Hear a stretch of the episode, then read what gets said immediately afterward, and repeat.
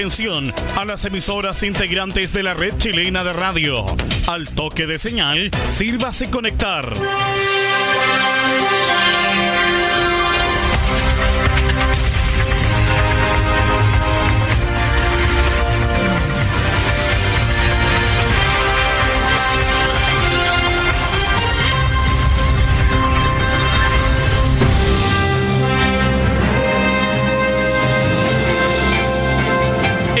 De noticias desde el centro informativo de la red chilena de radio. Comenzamos RCI Noticias. Conectados con todo el país. Estas son las informaciones.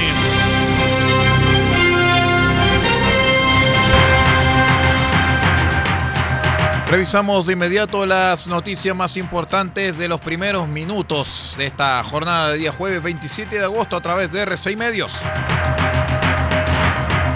Les contamos rápidamente que el miércoles a las 11 de la mañana se inició la formalización de Gary Valenzuela por el delito de femicidio en el caso del asesinato de Norma Vázquez el pasado sábado en Linares. Durante la jornada la audiencia se suspendió por una hora, luego que el imputado rechazara ser defendido por la abogada que él mismo había autorizado, reanudándose a las 13 horas con 5 minutos. Posterior a esto se tomó un nuevo receso a las 13 horas con 10, reiniciando el proceso a las 16 horas. En esta se decretó prisión preventiva para el imputado por femicidio y desde la defensa señalaron que colaborarán en todo el proceso investigativo.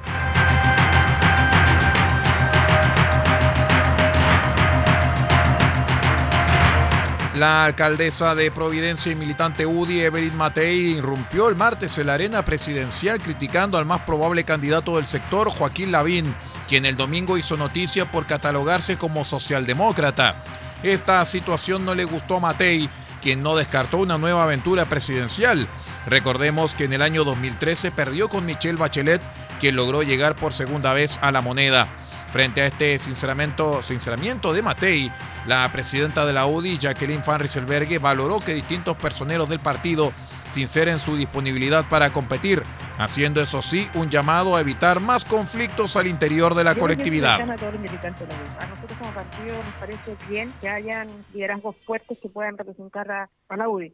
Lo que hay que tratar de hacer de que eh, no se generen conflictos y por lo tanto creo que es legítimo que cada uno tenga su opinión, pero me parece que hay que tratar de mantener la fiesta en paz. El más probable candidato de Chile Vamos, Joaquín Lavín, causó polémica en su sector al autodefinirse como socialdemócrata. Quien opinó al respecto fue el expresidente Ricardo Lagos, quien justamente compitió con Lavín el año 1999 para llegar a la presidencia. Al respecto, el exmandatario, haciendo una analogía con Colo Colo y la Universidad de Chile, señaló que no le parece que el alcalde de Las Condes se haya catalogado como socialdemócrata. todo tiene su historia. Yo sé que ser colocolino es muy popular, ¿eh? pero yo siempre he sido de la U. Es feo de repente para ser más popular declararse el Colo-Colo. No, no, no, no me parece. O sea, lo que quiero decir simplemente es, eh, bueno, por sus dichos y obras los conoceréis, nada más. En Renovación Nacional, en tanto, insisten en que tienen buenos candidatos para afrontar las primarias del sector. Recordemos que el último candidato de Renovación Nacional fue Sebastián Piñera. Sin más comentarios.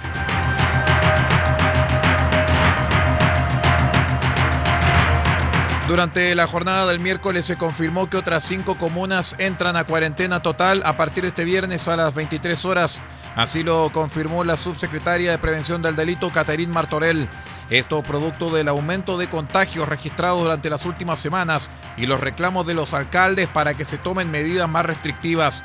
Como parte del plan paso a paso, retroceden a etapa 1 de cuarentena las comunas de Concepción, Hualpén, Chihuayante y Talcahuano en el Biobío, las que se suman a Penco y Tomé y Linares en el Maule. También se levantan los cordones sanitarios que estaban instalados entre San Pedro y Coronel y entre Concepción y Talcahuano.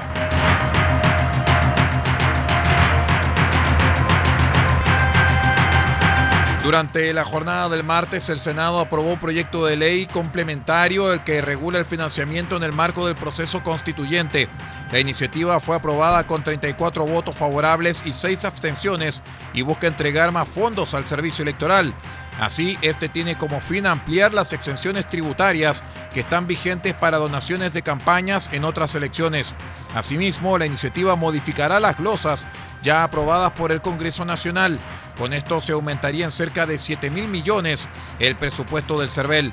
De esta forma, la entidad podría realizar gastos como la contratación de personal a honorarios.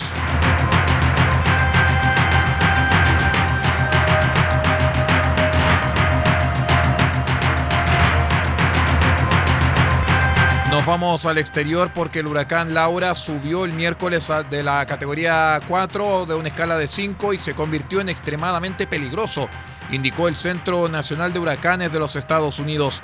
Con vientos de hasta 220 kilómetros a la hora, Laura amenaza ahora las costas estadounidenses del Golfo de México con una crecida de las aguas potencialmente catastrófica. Una marejada ciclónica con enormes olas destructivas causará daños catastróficos en la costa de ambos estados, dijo el Centro Nacional de Huracanes. Sumadas a la marea alta, estas marejadas que podrían penetrar unos 50 kilómetros tierra adentro podrían causar una crecida de aguas entre 4,5 y 6 metros por encima del nivel normal.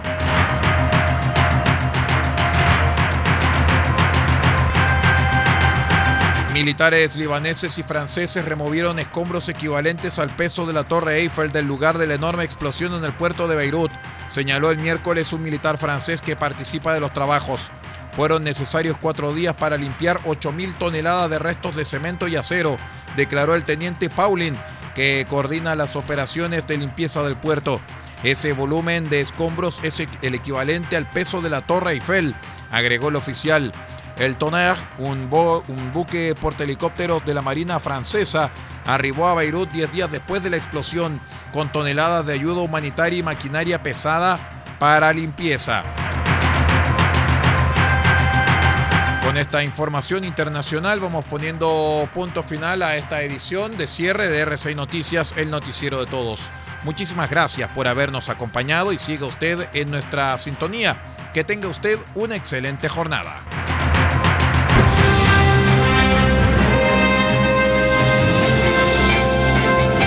Ha quedado completamente informado, pero sigamos generando noticias. La red chilena de radio ha presentado RCI Noticias. Muchas gracias por acompañarnos y continúe en nuestra sintonía.